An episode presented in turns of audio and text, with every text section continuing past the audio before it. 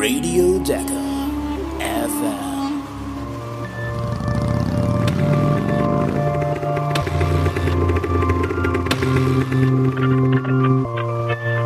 Und hier sind Howie und Chris.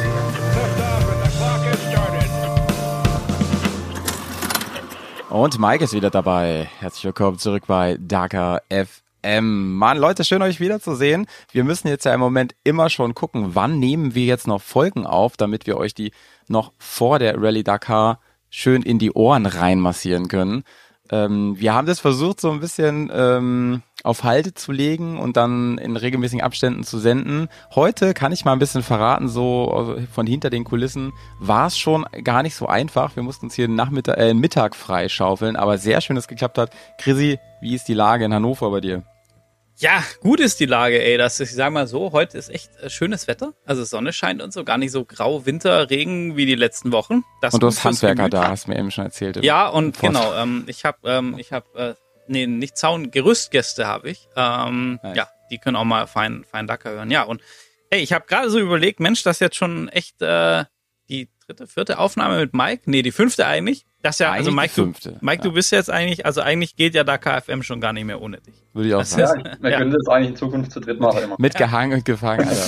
ja, Mike, ähm, Mike ähm, erstmal herzlich willkommen, schön, dass du wieder am Start bist. Ja? Ja, findest, findest du es auch immer so unangenehm, wenn Handwerker da sind und man ist zu Hause und man sitzt da irgendwie so, keine Ahnung, am PC oder sowas? Ich finde das mal richtig doof. Das Gute, das Gute ist bei mir, dass ich eigentlich meistens alles selber mache. Das heißt, ich habe ah, selber okay. Handwerker da. Aber wenn mal welche da sind, dann ja, ich weiß genau, was du meinst. Ja, ja, ja. ja. Ich, ich, ich finde es ich find's auch richtig, richtig furchtbar. Äh, ja. was, was macht äh, Nervositätslevel? Alles noch entspannt bei dir? Ja, alles entspannt. Ich bin so, so entspannt war ich glaube noch nie, weil ich bin gut vorbereitet. Ich bin guter Dinge und ja. ja nice, ey. Gut. Ich wollte noch mal richtig Danke sagen. Du hast uns neulich ja ge gegrüßt und erwähnt bei einem Video, äh, bei einem Video mit, mit ja, Jens Cook zusammen. Mega. Jens, genau, ja. Haben wir uns sehr gefreut, ey. Mega cool. Vielleicht haben wir den einen oder die andere, die jetzt auch hier dabei sind. Und wenn ihr neu dabei seid, dann äh, erstmal noch auch an euch ein herzliches Willkommen. Wir versuchen hier unseren Weg gemeinsam nach Dakar zusammenzustricken, indem wir Mike begleiten. Und der erzählt uns jede Folge, was ihn eigentlich dahin gebracht hat und äh, was, was in einem Menschen vorgehen muss, damit man so wahnsinnig ist. Und letzte Folge haben wir ja, ähm, die vorletzte Folge haben wir ja gehört, was man teilweise an äh, körperlichen und mentalen Preisen bezahlen muss, so das ganze Jahr.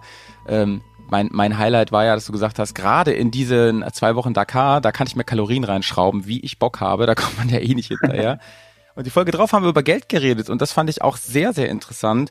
Ähm, denn Geld ist äh, ein etwas, ohne dass man Dakar nicht fahren kann. Und äh, gerade wenn man, sag ich mal, kein großes Team hinter sich hat, dann muss man irgendwie schauen. Und deswegen haben wir auch die Verlosung ins Leben gerufen. Du hast das jetzt auch nochmal richtig doll supportet mit noch mehr Preisen, die man gewinnen kann. Und es haben schon einige Hände voll Leute mitgemacht. Falls ihr noch in den Lostopf wollt, Leute, macht das jetzt, spendet der. Ähm, alle Daten findet ihr in den Show Notes. Könnt ihr einfach per PayPal machen und jeder Euro zählt. Ne? Grissensen? Genau, du bist also jeder, bei mir. Ich muss ja, mal fragen, ob du noch da bist. Ja, ja, ich bin da. Irgendwie ist meine Kamera heute. Naja, ja, die hat gedacht, Sonne scheint, gehe ich mal raus. Habe ich keinen Bock hier ja, aufzunehmen. Ja. Ähm, ja, Leute, jeder Euro zählt und auch jeder Euro, also auch wenn er nur einen Euro spendet, ist im Lostopf. Denn, denn ja. 2000 1 Euro Stücke machen auch 2000 Euro.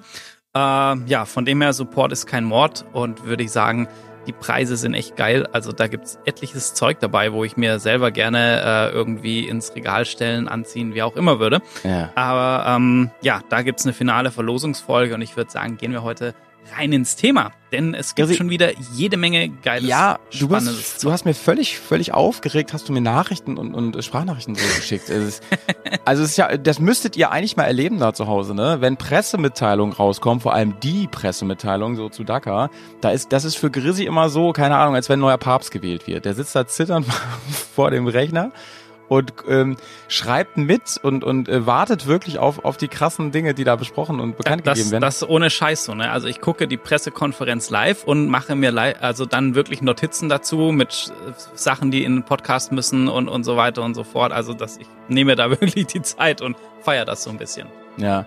Und dieses Mal war es auch wirklich da war einiges dabei, wo du auch wirklich große Augen gekriegt hast. Und ich weiß noch, dass du mir gesagt hast äh, in der Sprachnachricht, sie haben es jetzt tatsächlich durchgezogen. Ne? Worauf bezog sich das, Chris? Was, ja. was gab es an, an krassen News? Genau, ähm, ich, ich denke mal, um euch kurz nochmal so abzuholen, Mike, wir haben heute so ein bisschen die Themen überlegt. Wir sprechen mal über zwei, drei Punkte aus der Pressekonferenz zu Dakar, weil die betreffen dich ja ganz aktuell.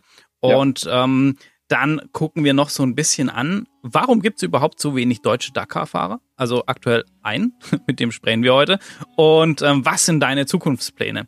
was, äh, wie, wie geht's nach der Dakar weiter? Und ähm, ja, das Thema Pressekonferenz, also klar, die, die Dakar wird ähm, sehr lang, also haben eine Stage draufgepackt im Vergleich zu vielen Vorjahren und sie wollen auch so ein bisschen wieder zurück zu den Wurzeln, also längere Etappen.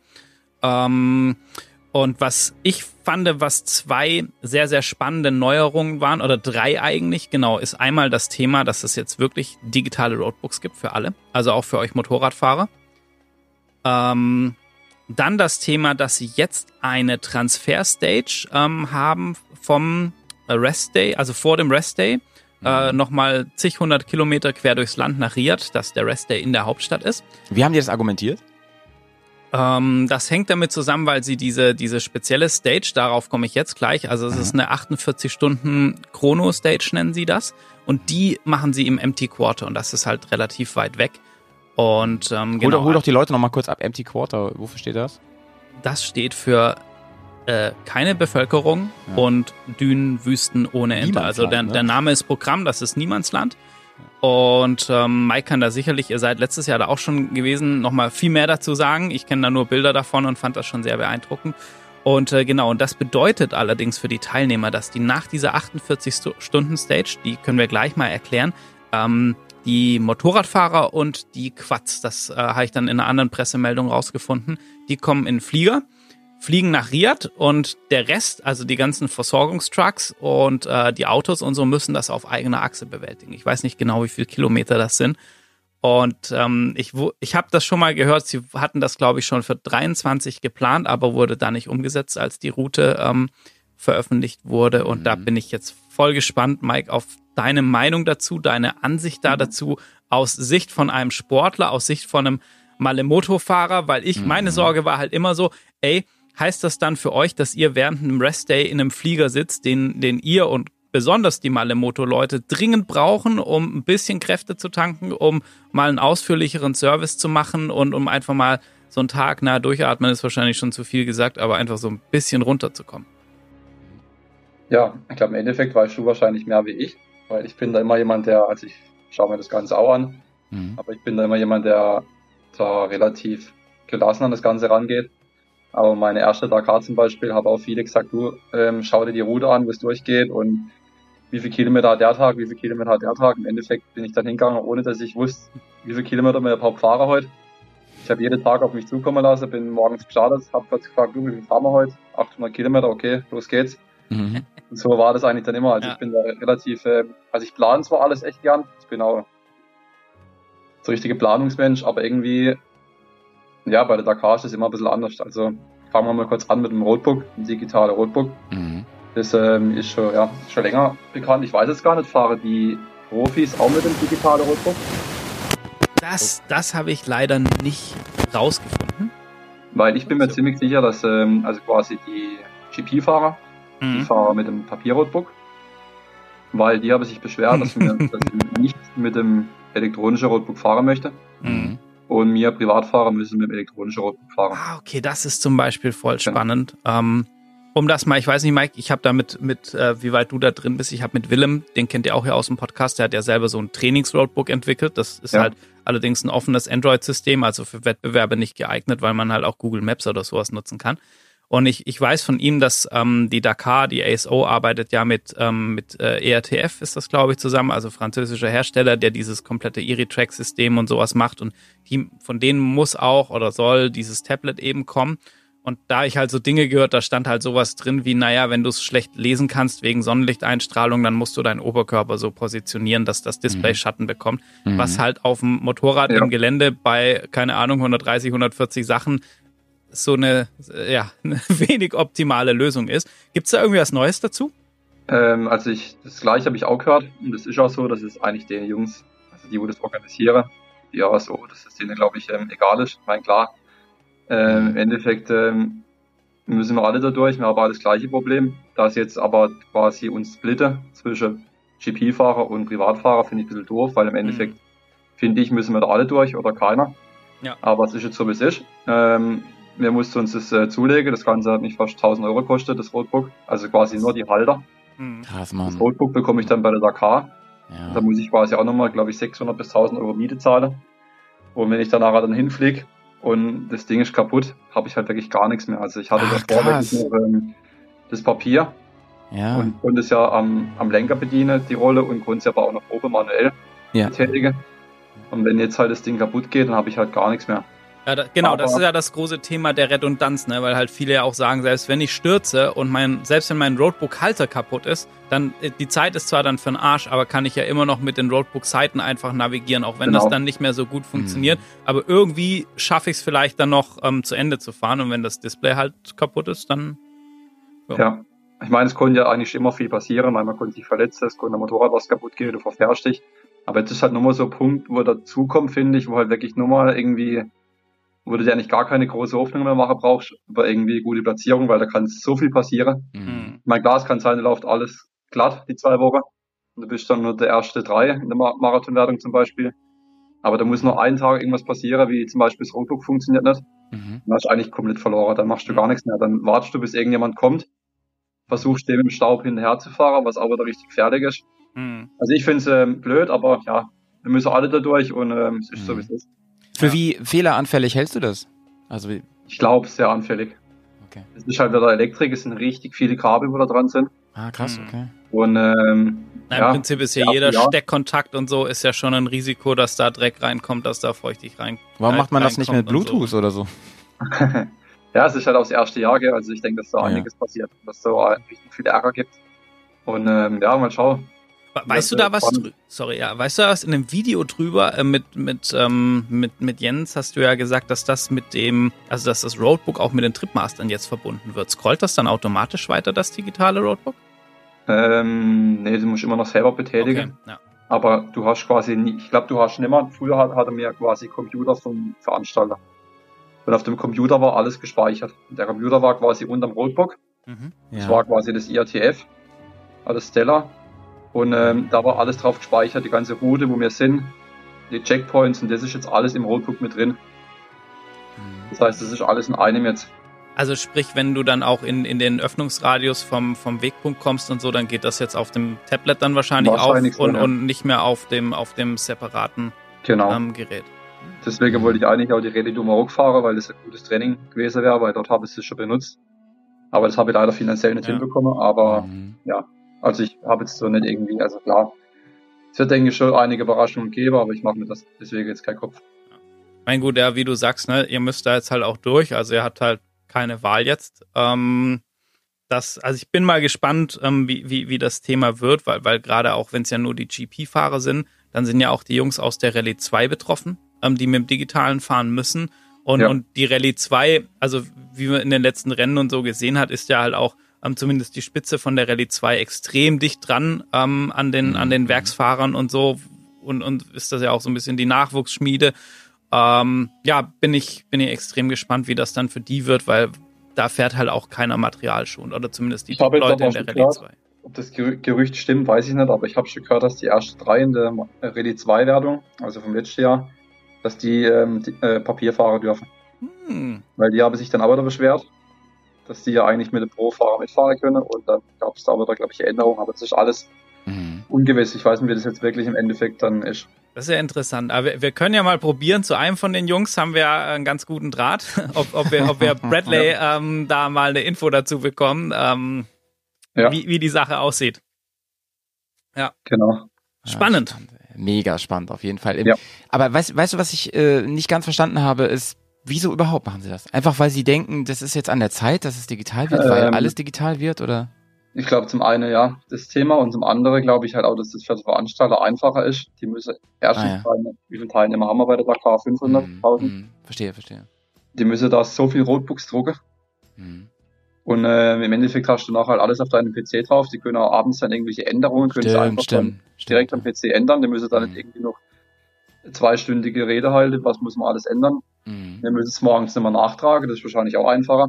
Mhm. Aber ja, es ist wie alles. Es muss immer alles äh, schneller gehen, muss besser funktionieren, digitalisieren und ja, ja. ist das halt.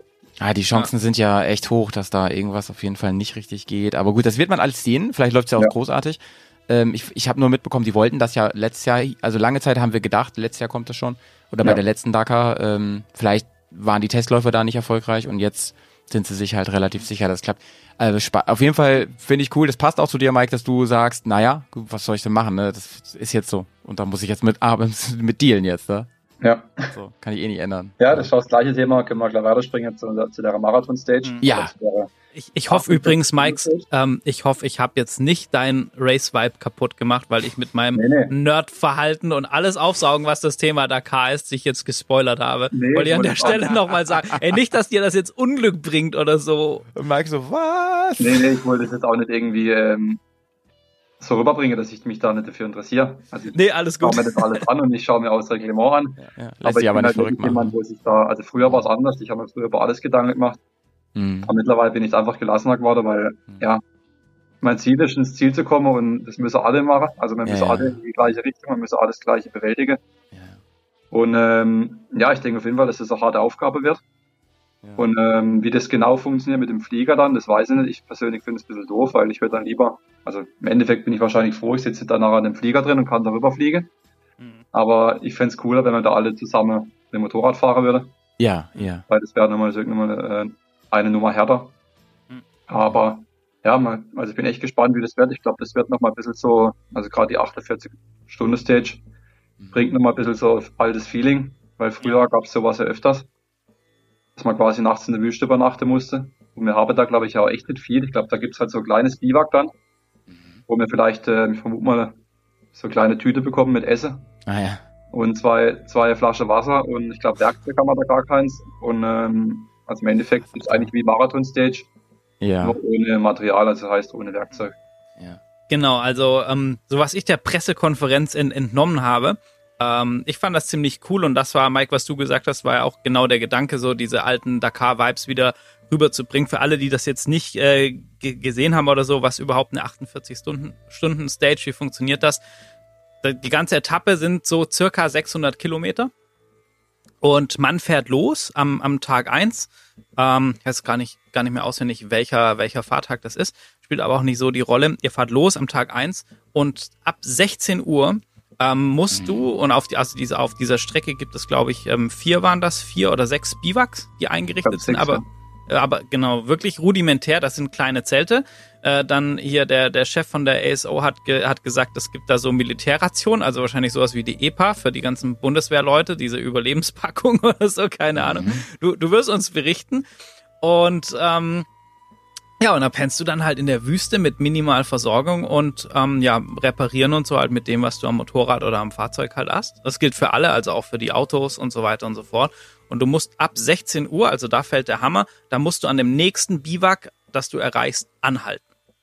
Und okay. dann geht's am nächsten Tag um 7 Uhr, wird dann im 1-Minuten-Rhythmus in der Reihenfolge, wie die Leute im Biwak angekommen sind, wieder gestartet. So ist dann der, der Restart für das Rennen und dann fährst du halt die, die restlichen ähm, 600 Kilometer.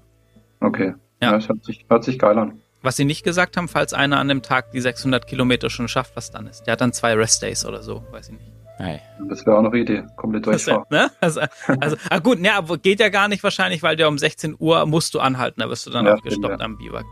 Das, das wäre dann schon krass, wenn du das bis 16 Uhr schaffst. Mhm. Ja. Ja. Genau, das ist diese 48 Stunden Stage und die ist vor dem, vor dem Ruhetag. Okay. Ja, schauen wir mal. Wird ja. spannend. Ja. Ja, mega, mega spannend. Ich, ich, ich habe erst so gedacht, man, ist, ist das jetzt eigentlich eine krasse Mehrbelastung so für alle und wahrscheinlich, also erstmal ist es egal, es muss halt jetzt, es passiert jetzt so, wie es ist und so weiter. Und wahrscheinlich, ich meine, das ist doch sowieso alles super, äh, super krass anstrengend und ähm, wahrscheinlich muss man damit jetzt irgendwie dealen, ne? Oder? Also ich sag, dass das im Endeffekt, ähm, meine, steht jetzt überall wieder, dass das, das die härteste Dakar wird. Mm, genau, aber darauf wollte ich hinaus. Genau. Wenn ich mir als denke, es ist hart, dann muss ich immer an die Zeit von damals denken. Ja. Mm. Was die durchgemacht haben mit den Motorrädern. Ja, stimmt. Also das war nochmal eine ganz andere Zeit. Also muss man immer ein bisschen. Ah, gerade so in den 80ern und so, ne? Genau, ja. Richtig sick, ja. Mhm. So, Sack, ja. Naja, ey Grizzly, das sind, aber das sind so die großen, die großen Veränderungen, ja, oder? Genau, Dieses Jahr. Ja. Mhm. Die, die ganzen Details aus dem, aus dem Pressegedöns, das machen wir dann, wenn, wenn wir offiziell in, in die, in die Dakar genau. starten bei, bei der ersten Folge. Da werde ich mich nochmal ähm, schön austoben mit allen Infos ähm, zu, zu der Ausgabe. Wollen wir Deep Dive machen, ja. Genau. Und ähm, jetzt haben wir aber gesagt, wir haben noch so das andere ja. Thema, Mike. Und zwar, du bist dieses Jahr zum, zumindest in der Motorradklasse, ähm, glaube ich, soweit, was ich gesehen habe, der einzige deutsche Starter. Ja. Ja. Also es fährt noch jemand mit, ja. den kenne ich sogar. Ah. Der kommt gebürtig, glaube ich, aus Deutschland, aber ist, ähm, wohnt in Uruguay, glaube ich. Ah, okay. Also im Endeffekt, glaube ich, wie, wie der ja. Sebastian Bühler. Genau, stimmt, ja. Also wenn, wenn wir so nehmen, genau, Sebastian Bühler, der wohnt aber, glaube ich, in Portugal. Genau, der ist auch, glaube ich, ja. ich glaube, seine Mutter ist aus Deutschland, aber ist in Portugal aufgewachsen und wohnt auch schon immer in Portugal. Ja. Genau. genau. Der fährt ja beim, beim Hero-Team, ist da ähm, Werksfahrer. Und ähm, mhm. aus, aus Deutschland kommt für den Rallye-Sport, aber jetzt auch egal, wie viel, wie viel Räder da unterm Hintern sind, ab zwei, vier oder mehr, ähm, kommt wenig. Da, da bist du ja schon mhm. echt ähm, ein Exot, sage ich jetzt mal. Zumindest auf, auf dem Level, wo du es betreibst. Bei den Amateur-Rallyes ist dann schon mal der eine oder andere dabei. So eine ähm, Bosnia-Rallye ja. oder sowas irgendwie, da sieht es ein bisschen besser aus.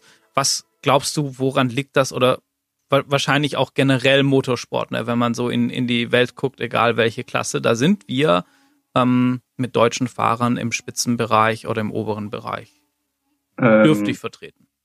Gibt es viele Gründe, glaube ich, aber ein Grund ist auf jeden Fall, so einer der größten Gründe. Ja, mein Deutschland ist kein Motorsportland, das wissen wir alle. Ja. Und äh, wir haben auch einfach die Möglichkeit, also ich sage jetzt gerade mal im Rallye, ich sage mal im Straßensport geht es eigentlich, wir haben einige Rennstrecken in Deutschland, aber jetzt gerade im Offroad-Bereich also im Rallye-Sport ist es ganz extrem. Da kann man einfach als in Deutschland trainieren. Das ist mal das eine Problem. Ich habe überhaupt kein offenes mhm. Geläufe, wie jetzt, wie mhm. jetzt zum Beispiel in Marokko oder irgendwo in, ja, in der Wüste halt. Das fehlt komplett. Aber was glaube ich ich, also was ich auf jeden Fall der größte Grund finde, oder glaube, was ähm, das Problem ist, wenn man sowas machen möchte, also wie zum Beispiel Dakar, mhm. muss man auf extrem viel verzichten. Das heißt, wenn jetzt einmal irgendjemand äh, in Deutschland äh, sagt, der fährt Dakar, oder können wir jetzt mal ein Beispiel nehmen, ich. Ja, nehmen wir doch mal dich. Beispiel. Ja. Also im Endeffekt äh, muss man auf extrem, man muss auf extrem viel verzichten. Und das ja. ist schon, glaube ich, da fängt schon mal an, dass mhm. da viele Leute gar nicht äh, bereit sind dafür. Also im Endeffekt ja. ähm, hast du keinen richtigen Job. Ja. Klar, ich gehe arbeiten, aber ich verdiene jetzt nicht gerade irgendwie viel Geld. Mhm. Das heißt, ich habe am Ende vom Jahr nie viel Geld auf dem Konto du wirst nie viel Geld für deine Rente einzahlen mal. Also mhm. mal die drei, vier Jahre, wo ich das mache, mhm. bleibt auf jeden Fall nicht viel hängen. Das mhm. ist schon mal ein Grund. Mhm. mhm. Du ähm, verzichtest auf zum Beispiel auf Partys mit Kollegen, auf, ja. auf Freundinnen oder so Sachen. Ich, meine, ich habe auch Freundinnen, aber es ist schon ähm, grenzwertig, also wir sehen uns echt selten. Ja. Und ähm, aber ich glaube, dass das, das, also der springende Punkt ist, glaube ich, so das ähm, mit der Arbeit. Also im ja. Endeffekt musst du halt gucken, dass du irgendwo weniger arbeiten gehst. Mhm. Aber trotzdem Geld irgendwo herkriegst, ne? Du musst irgendwo Geld herkriegen, klar, musst Sponsoren suchen, du musst und, und, Geld weißt, äh, Mike, worüber wir beim, bei der Folge mit dem Geld letztes Mal gar nicht so, was haben wir gar nicht so angesprochen, nur im Nebensatz. Neben diesem ganzen Geld beschaffen fürs Rallye-Fahren, ne, hast, musst du ja auch leben noch, ne? Also, ja. das, also du bist ja noch ein normaler Mensch, der atmet und isst, isst so, ja, ne? Klar. Das kommt ja auch noch dazu. Und wahrscheinlich, also liebe Grüße an deine Freundin an der Stelle und ähm, du willst ja wahrscheinlich auch mal einen normalen Urlaub machen und sowas, ne? Genau, ja. Ich meine, ich glaube, das ist schwierig, das, das so richtig rüberzubringen, wie ich, wie ich das meine. Aber zum Beispiel jetzt in, in Ländern wie zum Beispiel in Spanien, Italien, mhm. die Leute sind einfach viel entspannter wie bei uns. Mhm. Wenn jetzt bei uns einer das macht, so wie ich, höre ich von so vielen Leuten, wie finanziert er sich das? Warum macht er das? Warum geht er nicht 24 Stunden arbeiten? Warum macht er nicht das Studium? Ja. Ja. Da muss immer, also in Deutschland muss meiner Meinung nach immer alles halt irgendwie nicht perfekt sein, aber es muss immer alles so strukturiert sein. Abgesichert, ne? Abgesichert, genau, das war das richtige Wort. Ja, ja. Oder, oder halt auch so dieser standardisierte Weg, ne? Mach eine gute Schulausbildung, genau. lern einen vernünftigen Beruf, sieh zu, dass was aus dir wird, Junge, und, ähm, und dann bis zur Rente durchziehen und, und dann ja. den Kleingarten pflegen. Also das ist jetzt sehr überspitzt, aber das ist ja genau. so irgendwie the way, der, der einem so gepredigt wird und das, da stimme ich voll dazu, also auch gerade in Südafrika und so, da sind die Leute viel mehr, ach so, du machst das mal, ja, ist ja geil, ähm, cool, mach doch mal und das wird schon, ja. ist eine coole Idee. Also, ja. Genau. Ja. wenn du das in Deutschland machst, bist du eigentlich sofort der, also erstens mhm. ist dann immer sofort Neid da, weil du was machst, was mhm. andere nicht machen. Mhm. Und dann sucht man sich einen Grund so, weißt du? Dann sucht, dann sucht ja. man so einen Grund so, ja gut, aber das ist ja unvernünftig so, ne? Das. Genau. Ich sehe es von meiner Mutter, also meine Mutter war damals auch, wo ich das machen wollte, hat gesagt, du mach ein Studium, verdien Geld später. Ja. Ähm, ich wollte auch erst Lehrer machen, also es war mal eine Idee. Ah, krass, okay. Ja, also Sport, Sport und Mathe war so ein bisschen die Geil. Richtung, aber ich habe dann echt gedacht, okay, jetzt mach das, weil das, ich habe da mit der Leute gehabt, die haben dann gesagt, du mach das, das nimmt ja keiner mehr. Was natürlich wichtig war, ich habe äh, mal Realschul Realschulabschluss gemacht, ich habe äh, eine Ausbildung ja. gemacht, ich habe das Abi noch nachgeholt, das heißt, ich bin eigentlich absichert, das heißt, ich mache das jetzt drei, vier, fünf Jahre und ja, danach ja. kann ich sofort irgendwo arbeiten gehe, ich kann alles machen, was ich will. Also ja. das ist, glaube ich, schon mal wichtig, dass man das macht. Also. Ey, und Mike, wenn du dich irgendwo vorstellst später, ich meine, was kann man für ein geileres Argument bringen als, Digga, ich bin äh, drei, vier, fünf Jahre Dakar gefahren. Ähm, also du brauchst mich, wir brauchen jetzt nicht irgendwie einen Test machen, ob ich irgendwie einen starken Willen hätte oder sowas, ne? Oder ob ich irgendwie ja, fleißig wäre oder mein, so. Problem ist dann wieder, glaube ich, dass viele Dakar gar nicht kennen. Aber ich würde sagen, ja. dass ich durch die, durch die Rallye-Geschichte und gerade durch die Dakar-Geschichte habe ich mir selber irgendwie so viel beigebracht und habe so viele Leute ja. kennengelernt. Ich habe so viel ähm, Lebenserfahrung gesammelt die letzten drei, vier Jahre. Was ja. ich, wenn ich normal arbeite gegangen wäre, hätte ich das niemals irgendwie. Ja, ja, das, das glaube ich auch. Und Definitiv. Der, der, der Punkt ist ja auch, ähm, also klar, Alter, man, es gibt auch Leute, die fahren irgendwie mit äh, Mitte 40 oder so ihre erste Dakar oder, oder so, weil sie dann sagen, jetzt kann ich mir den Traum erwirklichen. Es, es gibt nichts, was es nichts gibt, aber man muss ja auch ganz klar sagen, ähm, merke ich bei mir selber, dass ja die die Schwelle, also gerade was du meinst mit drauf verzichten und vielleicht auch nicht so ganz in dem System funktionieren, wie es jetzt so das, das Gro mal vorgibt, die wird ja immer höher. Ne? Also ja. so dumm das jetzt klingt und spießig, ne? ich selber, ich sitze da und, und ich sage immer, ey, ich würde mein rechtes Bein geben, um mal Dakar fahren zu können oder so. Mhm. Ähm, aber gut. Würdest du wahrscheinlich auch, Chris, so wie du dann fährst. ja, danach so wäre danach, da, danach es wahrscheinlich weg. Aber so, ja. ne, dann, dann hast du halt vielleicht eine Immobilie gekauft und bla ja, und, ja, und hast halt diese Verbindlichkeiten und so. Also die, diese Hürde, dann, na, ich sag nicht, dass es nicht unmöglich ist. Ne? Wenn man das will und so, dann kriegt man das sicherlich alles hin. Aber die Hürde wird natürlich mit, mit so Verbindlichkeiten und so, was man sich eben schafft, natürlich immer, immer höher. Und deshalb würde ich sagen, hast du das absolut richtig gemacht, gute Basis geschaffen und erstmal Rock'n'Roll und dann. Ähm, hm. Ja, dann mein, ja. was auch noch, ähm, glaube ich, der Grund ist, ich habe auch noch, als mein Papa der Autofirma, eine kleine, mhm. und ich habe immer noch ein bisschen Absicherung. Das heißt, wenn ich mal irgendwo keinen Job finde oder wenn ich irgendwo arbeite mhm. gehen will, dann das ist halt schon gut, dass man das weiß, dass man das ja. quasi im Hintergrund hat. Ich glaube, das hilft schon extrem. Glaube ich auch. Aber trotzdem, ich glaube, das, was wir vorhin gesagt haben mit dem Verzichte, beziehungsweise, dass man halt einfach mhm. ja, einiges aufgeben muss für, für den Sport oder für das, was man machen möchte hier mit der Dakar, mhm. sind halt viele schon gar nicht bereit dafür. Mhm. Aber auch nur, glaube ich, weil sie einfach Angst haben, was denken die anderen, was denken die Leute von dir. Das ist, ja. glaube ich, ein Problem dann. Ja, mhm. ja. Ja, krass, ja, stimmt, weil, weil du zeigst ja, ne, dass wenn man es wirklich will und sich darauf einlässt, auch wenn man sagt, Deutschland kein Motorsportland, Trainingsmöglichkeiten schlecht. Das stimmt ja. alles, aber das ist nicht, also das ist halt ein Hindernis, aber kein Grund, es nicht zu schaffen oder nicht, nicht zu erreichen. Ja, ah, genau. Ja. ja, krass, ey. Aber ich, ich glaube auch, dass es das ist, denn Deutschland ist ja zum Beispiel, äh, was Fußball angeht, ganz anders aufgestellt. Und da selbst, also selbst wenn du gar nicht mal so erfolgreich bist, sondern so mittelerfolgreich und Talent mitbringst, da kannst du ja schon echt Kohle verdienen. So, da gehst, das kannst, stimmt, du, ja. kannst mit einem dicken Plus rausgehen. Und das, guck mal, selbst, selbst wenn du jetzt ähm, sonst wie erfolgreich wärst, es wäre halt immer noch eine Sportart, die nicht so ein, ja, keine Ahnung, so, so, ein, so, ein, so, ein, so ein Backbone hat, so ein finanzielles Backbone von der Industrie und sowas. Ne? Das würden ja. viele wahrscheinlich nicht mal mitbekommen. Selbst wenn du jetzt die Dakar gewinnst oder so irgend, irgendwie würdest, das würden wahrscheinlich in Deutschland echt viele ja, nicht, nicht, nicht mal mitbekommen. Was natürlich schade wäre, ja. Meine Übrigens, ja. Ken Roxen in Deutschland, das ist ja. eigentlich so der, eigentlich was jetzt unser Sport angeht, das, das ja. Beste, was es gibt und das hm. kennt ja fast niemand. Ja, genau. Ja, Übrigens aus eigener Erfahrung, ne, man ist genauso ein Exot in Deutschland, also ob man jetzt Rallye fährt oder einfach sagt, du, ich kann mit Fußball überhaupt nichts anfassen, spreche ich auch, anfangen spreche ich auf so. eigene Erfahrung, da ist man auch ein ganz schöner Exot. Ne? viele Leute, was? Wie? Hä? Ja, ja, ja, ja. das stimmt. Das, das ist ähm, das ist schon krass und das merkst du halt an ganz, ganz vielen Ecken und Enden. Nicht nur an dieser Sache mit Sponsoren, dass das nicht so einfach ist wie wie woanders, sondern wahrscheinlich auch an der Akzeptanz einfach, wenn du jetzt ein einen Arbeitgeber hättest, der, wo du, weiß ich nicht, andere Abhängigkeitsverhältnisse hättest und so, da kannst du nicht einfach sagen, ich brauche nicht sechs Wochen frei dieses Jahr, ich brauche halt irgendwie drei Monate und ja, ähm, dies, das so, ne? Ich, ich kann auch nur halbtags arbeiten, äh, ja. weil ich trainieren muss und sowas. Ja. Also ich sag mal, wenn du Dakar mitfahren willst und wirklich, du hast gar keine, ich meine, ich will es jetzt schon ein bisschen professioneller machen und ich mache es ja. ein bisschen professioneller. Ja. Das ist eigentlich schon gar kein Hobby mehr, das ist schon eigentlich, ich will jetzt nicht sagen Beruf, aber es ist so halb ja, halb. Doch, doch, ich glaube schon. Aber ich glaube, wenn du das, wenn du Dakar einfach noch mitfahren möchtest, dann mhm. kannst du auch voll arbeiten gehen, glaube ich. Also wenn dir wirklich das Ergebnis egal ist. Mhm. Aber wenn du glaub, mitfahren möchtest, dann musst du viel Zeit glaub, glaub, Glaubst du, wenn, wenn man das aber so halbherzig ähm, macht, also die Chancen anzukommen sind nicht hoch, das weiß ich auch so aus, aus der, ne, wie ich das verfolgt habe, aber meinst du nicht auch, es ist dann auch wirklich gefährlich? Wenn man nicht, also gerade körperlich so nicht so viel mitbringt und sowas. Ich, also ich mache jetzt mal ein gutes Beispiel. Ja. Ich nehme mal meine Dakar dieses Jahr. Ich habe ja schon mal gesagt, dass ich nicht weiß, ob ich die Dakar überhaupt durchfahren hätte können. Ja. Weil ich war absolut. Mit deinem Rücken, mein, ne?